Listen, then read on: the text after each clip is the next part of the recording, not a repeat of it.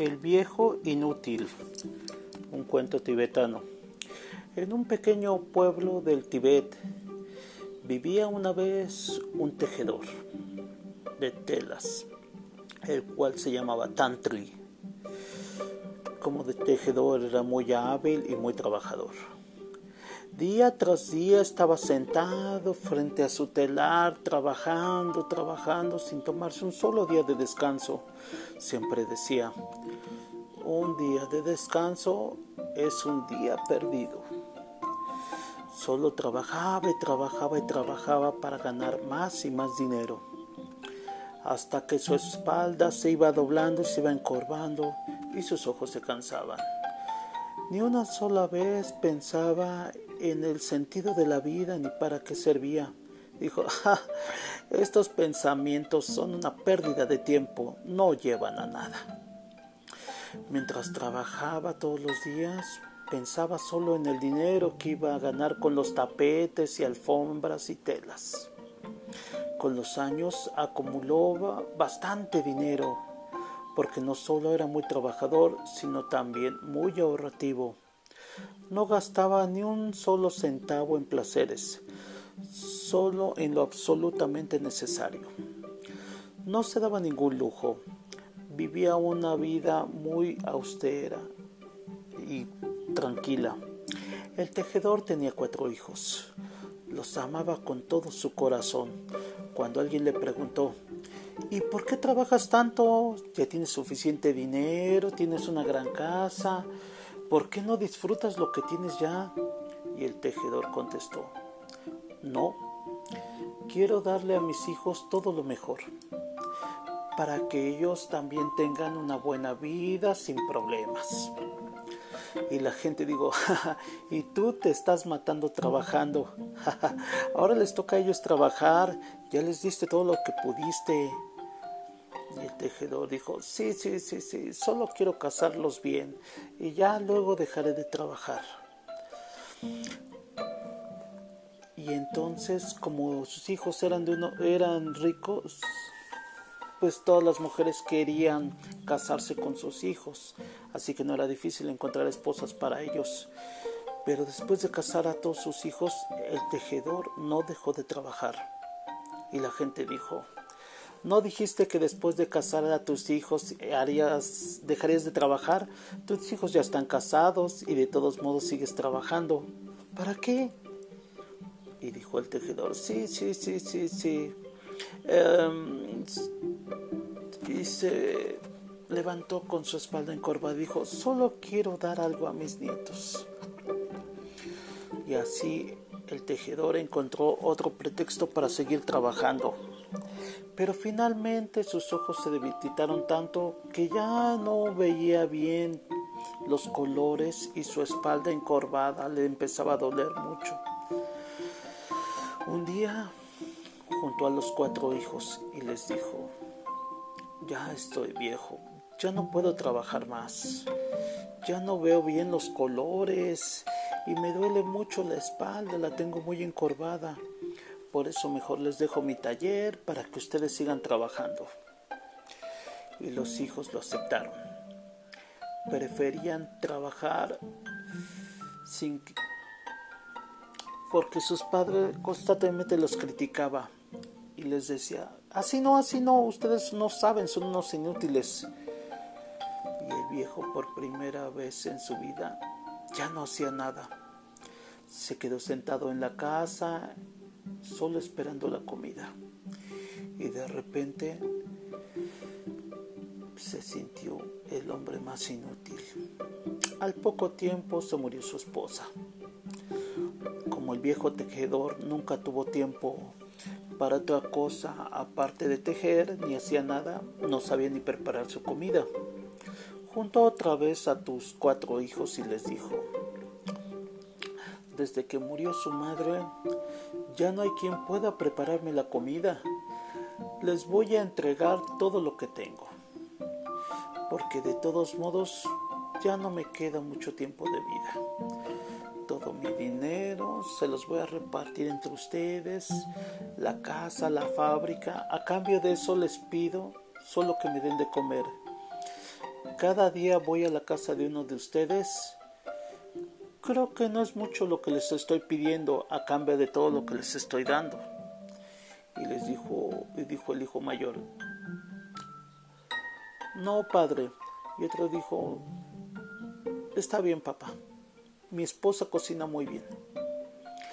Y así el viejo tejedor caminaba cada día a la, a la casa de cada uno de sus hijos para comer. Caminaba con las piernas débiles y encorvado, porque antes estaba todo el día sentado junto al telar y muy raras veces caminaba. Y caminaba muy encorvado y casi siempre buscando su camino con su bastón. Era una figura ridícula y los niños se burlaban de él. Y la gente también se burlaba de él y decían, mira ese viejo, todo el tiempo trabajando y ahorraba su dinero, míralo, jaja. Ahorita nada más va a limosnear la comida y va limosneando de casa en casa con sus hijos, jaja, y le tienen que dar de comer como un mendigo. Qué viejo tan estúpido.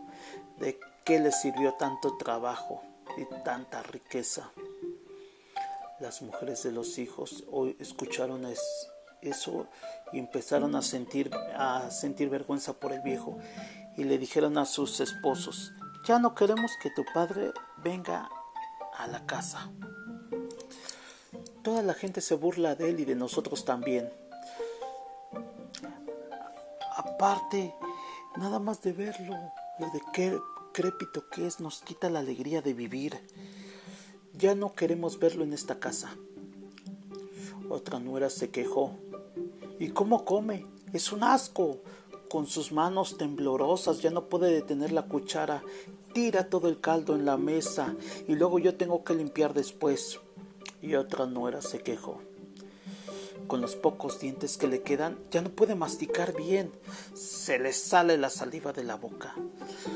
Y otra dijo, me aburre su plática, siempre lo mismo. Cuántos tapetes y que esa lana es mejor que la otra y cuánto dinero ha ganado. Y repite y repite lo mismo, me aburre. Las cuatro mujeres dijeron a sus esposos con una sola voz, ya no queremos ver a su viejo padre en nuestras casas. El hijo mayor entonces trató de defender a su padre.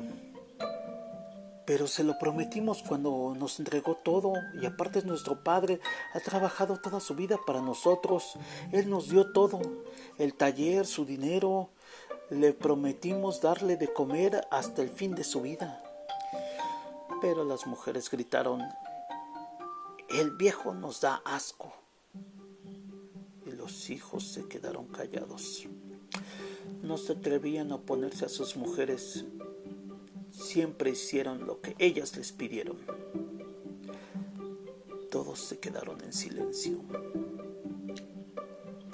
Finalmente una mujer dijo, podemos seguir dándole de comer, pero no necesariamente en nuestras casas. Y dijo un esposo, ¿y entonces dónde? Y la mujer dijo, en el fondo del jardín, atrás del taller, pueden hacerle, hacerle una pequeña choza y ahí puede vivir él tranquilamente. Ya no necesita tomarse la molestia de andar en las calles haciendo el ridículo e ir cada día a otra casa para comer. Sí, dijo otra mujer. Y cada día una de nosotras le lleva la comida a su choza. Otra dijo, muy bien, ahí podrá comer como quiera, porque ella no ensuciaría nuestras mesas. Todos estuvieron de acuerdo con esta solución tan razonable y práctica. Al viejo ni siquiera le preguntaron si le gustaba o no. Tenía que someterse. Los hijos mandaron a construir una pequeña choza en el rincón más remoto del jardín atrás del taller. Ahí estaba sentado siempre el viejo, con sus ojos lagrimosos Era su destino ya. Mis hijos, qué ingratos. Y mis nueras que yo misma les había seleccionado son aún peores. Meta que le quedó era esperar cada día la comida que una de las esposas tenía que llevarle de mala gana. Ella le puso en el plato en el piso como un perro. El viejo se lo comió desesperado porque no había comido como un perro hambriento. Y siempre se quejaba. Es muy poco lo que ustedes me están dando. Es muy malo. ¿Creen que soy un perro? Para ya no escuchar esas quejas constantes, las mujeres pusieron el plato afuera de la choza y se iban. Apenas al día siguiente recogían el plato vacío. Así el viejo ya no pudo hablar con nadie. Y nadie tampoco hablaba con él. Él tenía que hablar consigo mismo ya. Y a veces con un gatito que se acercaba hacia él. Un día los hijos invitaron a un gran maestro para comer, que alguna vez era la casa del tejedor. Después de la comida, el ama quiso pasearse en el jardín y los hijos le acompañaron. Lo evitaron que se acercara a la choza del viejo padre, pero el maestro lo vio sentado en la puerta fuera de la choza con sus ojos tristes y preguntó, ¿quién es él?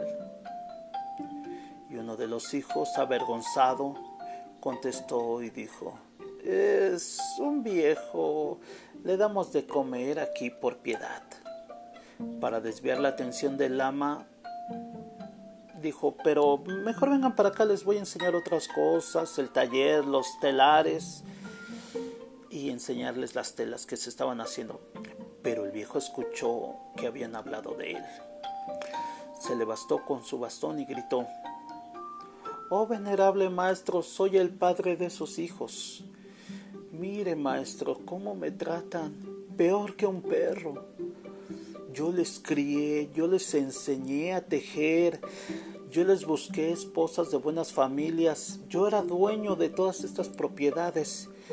Di todo a mis hijos, pero mire cómo me tratan, peor que un perro. Mis nueras se avergüenzan de mí porque soy viejo. Me han echado en este rincón para que ya nadie me vea. Me han dejado solo. Me dan solamente las sobras de sus comidas hasta vergüenza les da admitir que soy su padre. Abandonado estoy en mi soledad. Y lloraba. Mientras hablaba, se había acercado el lama eh, y sus, y sus ojos se llenaron de lágrimas. El lama sintió compasión de él y le dijo a los hijos, déjenme a solas con él. Quiero hablar con él. Los hijos, avergonzados, no se atrevían a negarlo. Se retiraron. El ama condujo al viejo a una banca abajo de un árbol y ahí se sentaron los dos. Pero en vez de compadecer al viejo como éste lo esperaba, le dio una buena regañada y le dijo, no culpes a tus hijos Tú mismo te metiste en esta lamentable situación en la que te encuentras ahora. Toda tu vida solo pensaste en tu trabajo para hacer dinero. Jamás te preparaste para la vejez. ¿Para qué te sirve ahora toda tu riqueza con la que tuviste? Solo acumulaste riquezas exteriores, pero ninguna riqueza interior. Y ahora te sientes vacío, pobre y miserable y por eso sufres. Tu tristeza la causaste tú mismo, nadie más. Por eso no culpes ni a tus hijos ni a tus nueras. Tú mismo echaste a perder a tus hijos. Trabajaste para ellos y les quisiste dar todo ya servido. Y ellos no tuvieron que trabajar duro. ¿Para qué te lamentas ahora? El viejo escuchó atentamente estas palabras del ama y luego asintió con la cabeza y suspiró. Cierto, muy cierto. Me estás abriendo los ojos por primera vez, pero ya para qué? Ya es muy tarde, diría yo, demasiado tarde. Ya no puedo hacer nada para cambiar. Soy demasiado viejo para acumular una riqueza interior de la cual me hablas. Si lo hubiera sabido cuando yo todavía era joven, quizá tal vez hubiera podido cambiar mi manera de vivir. Pero ahora ya es muy tarde. Ya no puedo hacer nada. Solo me queda resignarme y esperar la muerte. Ojalá y venga pronto para que me libere de esta vida miserable. El viejo empezó a llorar y estaba a punto de hundirse otra vez en su tristeza. Pero el maestro le dijo con voz enérgica, Nunca es demasiado tarde. Hay que aprovechar cada momento de la vida que aún te queda. En vez de pasarte tus días quejándote y lamentándote, lamentándote, haz algo para cambiar tu situación. No puedes cambiar tu situación exterior, pero sí puedes cambiar tu actitud interior ante esta situación en la que te encuentras ahora. Si quieres escucharme, te voy a dar algunas enseñanzas. Practicándolas podrías cambiar tu vida. ¿Quieres escucharme?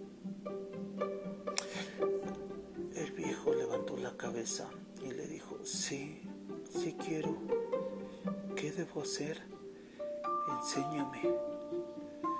Entonces el maestro Lama le dijo, ahora escúchame con atención todo en esta vida es pasajero.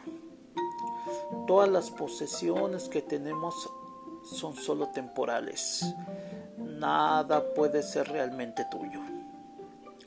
También este cuerpo un día, también un día tiene que deshacerse.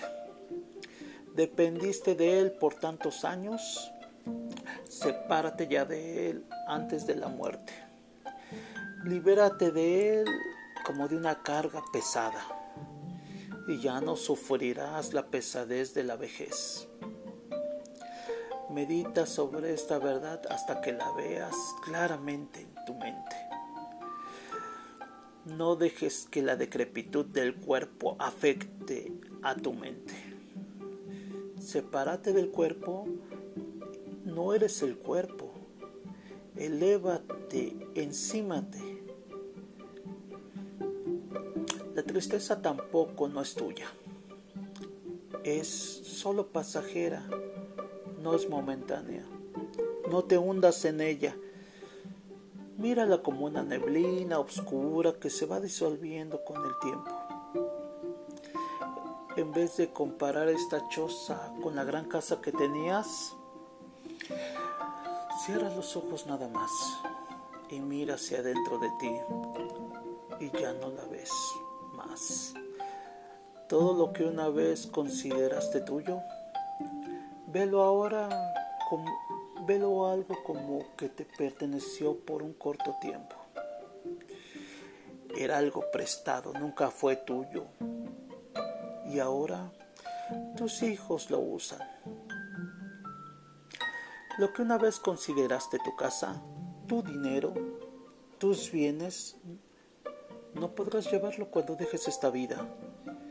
Mira hacia adentro de ti.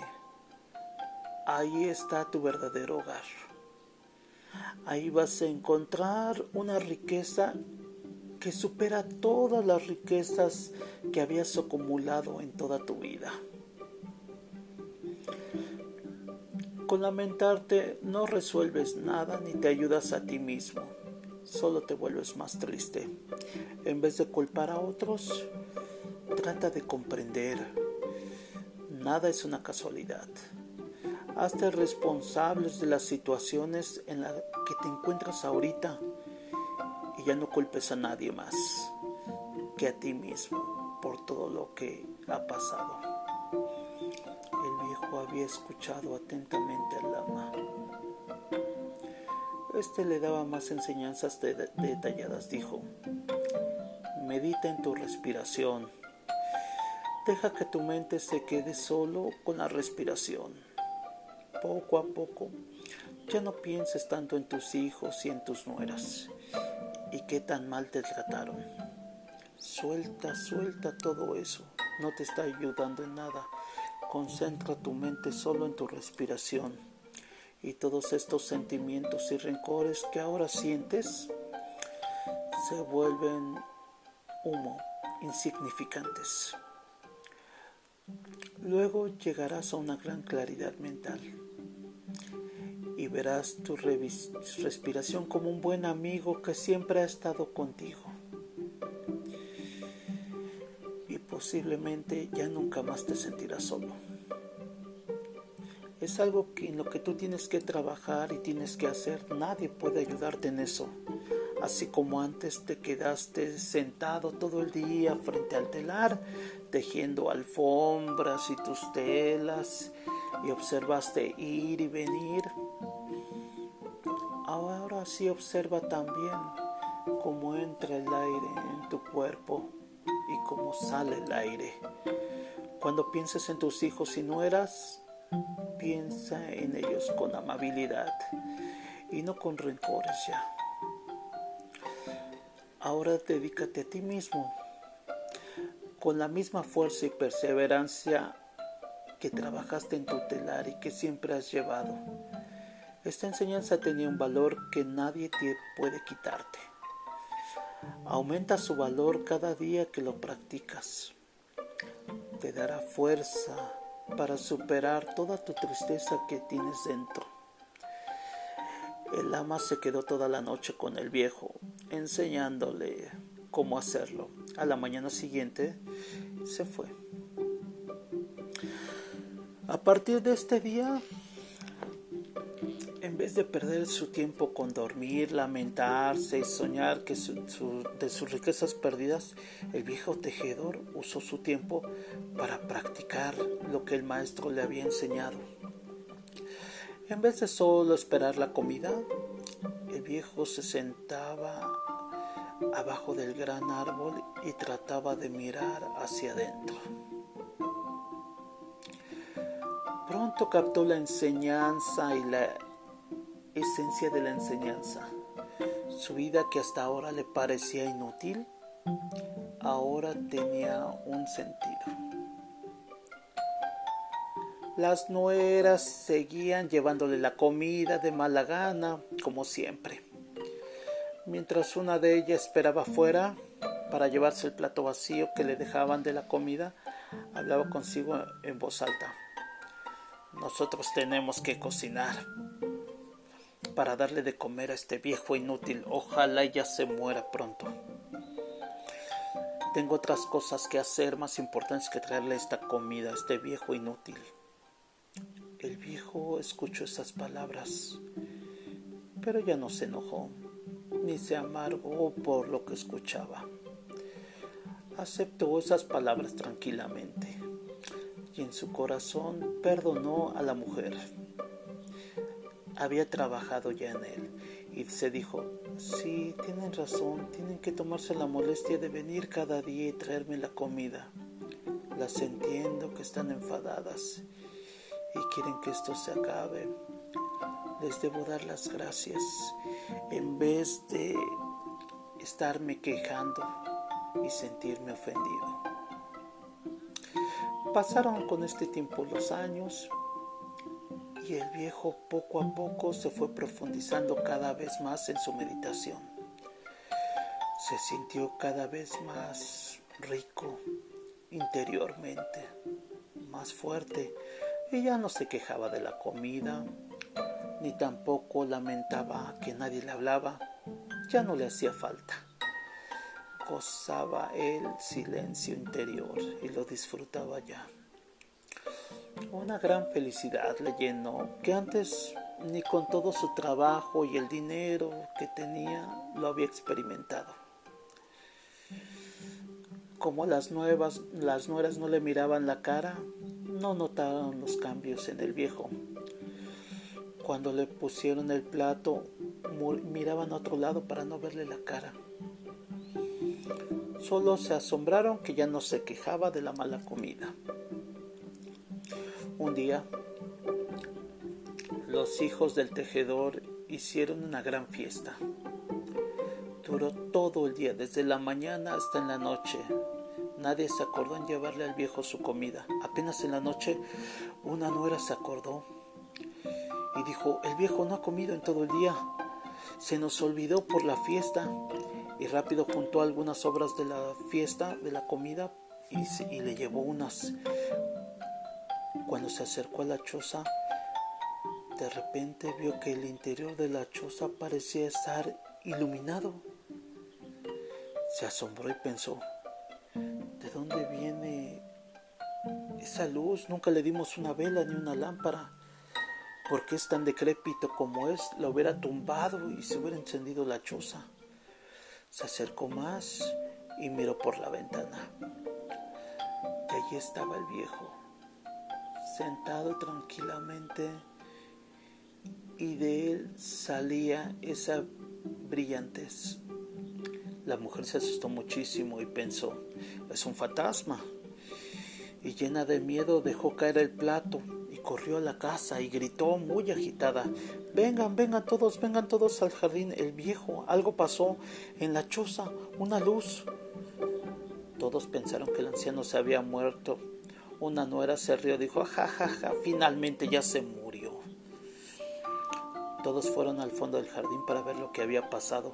Cuando se acercaron a la choza, vieron esa luminosidad todos se asustaron creyendo que era algo demoníaco y regresaron corriendo a la casa y cerraron la puerta. Y se preguntaron, ¿qué fue eso? ¿Lo vieron todos? ¿Un espectro? ¿Un fantasma? Mañana lo averiguamos. Al día siguiente, llenos de curiosidad, todos sus hijos y sus esposas se acercaron a la choza. Y por primera vez desde hace mucho tiempo, vieron al viejo a la cara y quedaron sorprendidos. Se veía sano, su cuerpo ya no estaba tan encorvado y sus ojos brillaban. Su cara irradia una gran serenidad que había alisado sus arrugas. Todos le corrieron con preguntas, Padre, ¿qué te pasó? ¿Qué ha sucedido contigo? ¿Qué cambiado estás? ¿Cómo es posible esto? Parece un milagro. ¿Has encontrado una medicina milagrosa o qué? Y el viejo se quedó callado y solo sonreía felizmente. ¿Cómo hubiera podido explicarles lo que le había sucedido? No se podía expresar con palabras. Por eso mejor se quedó callado y solamente sonreía felizmente por lo que había sucedido. Las nueras corrieron por todo el pueblo. Milagro, milagro, el viejo tejedor. Le ha pasado un milagro al viejo tejedor. Milagro, milagro al viejo tejedor. Mucha gente fue corriendo para ver al viejo y se admiraron. Y como él no hablaba, se sentaban frente a él Faltaba con solo sentir su presencia tranquila y la gran paz que irradiaba para que ellos también se sintieran tranquilos consigo mismo y se fueron llenos de paz y alegría como si hubieran recibido algo maravilloso. Y dijeron a los hijos y nueras, bendita es su familia teniendo este gran santo en su casa son afortunados y dichosos. Y los hijos y nueras dijeron avergonzados, sí, somos muy afortunados, aunque no lo merecemos. A partir de entonces, a cada una de las nueras le era un honor prepararle su comida, al, honor, al anciano su comida y servírsela en el mejor plato. Corrió la voz en todo el pueblo y decían, aquí hay un santo que hace milagros. Y la gente hacía peregrinaciones para ver a este viejo santo. Como iban al pueblo, compraban telas de su fábrica impregnadas porque pensaban que tenían algo milagroso. Y el negocio de los hijos prosperaba como nunca antes. Así el viejo, que antes parecía inútil y una carga para su familia, se había convertido en una fuente inspiradora para mucha gente. De un viejo inútil se había convertido en una bendición. Tantri vivió más de 100 años. Finalmente su mente se separó del cuerpo sus hijos y nueras y nietos todos lloraron su muerte, del cual antes se habían avergonzado. Todo el pueblo guardó luto por el gran santo, del cual antes se habían burlado. Desde muy lejos la gente fue al funeral y por muchas, muchas generaciones veneraron su tumba. Este cuento es una advertencia para los jóvenes, para que se preparen a tiempo para la vejez. Y es también una advertencia también para los viejos que ya malgastaron su vida, para que por lo menos en su vejez, con tanto tiempo libre, se dediquen al trabajo interior. Lo que finalmente vale es la riqueza interior.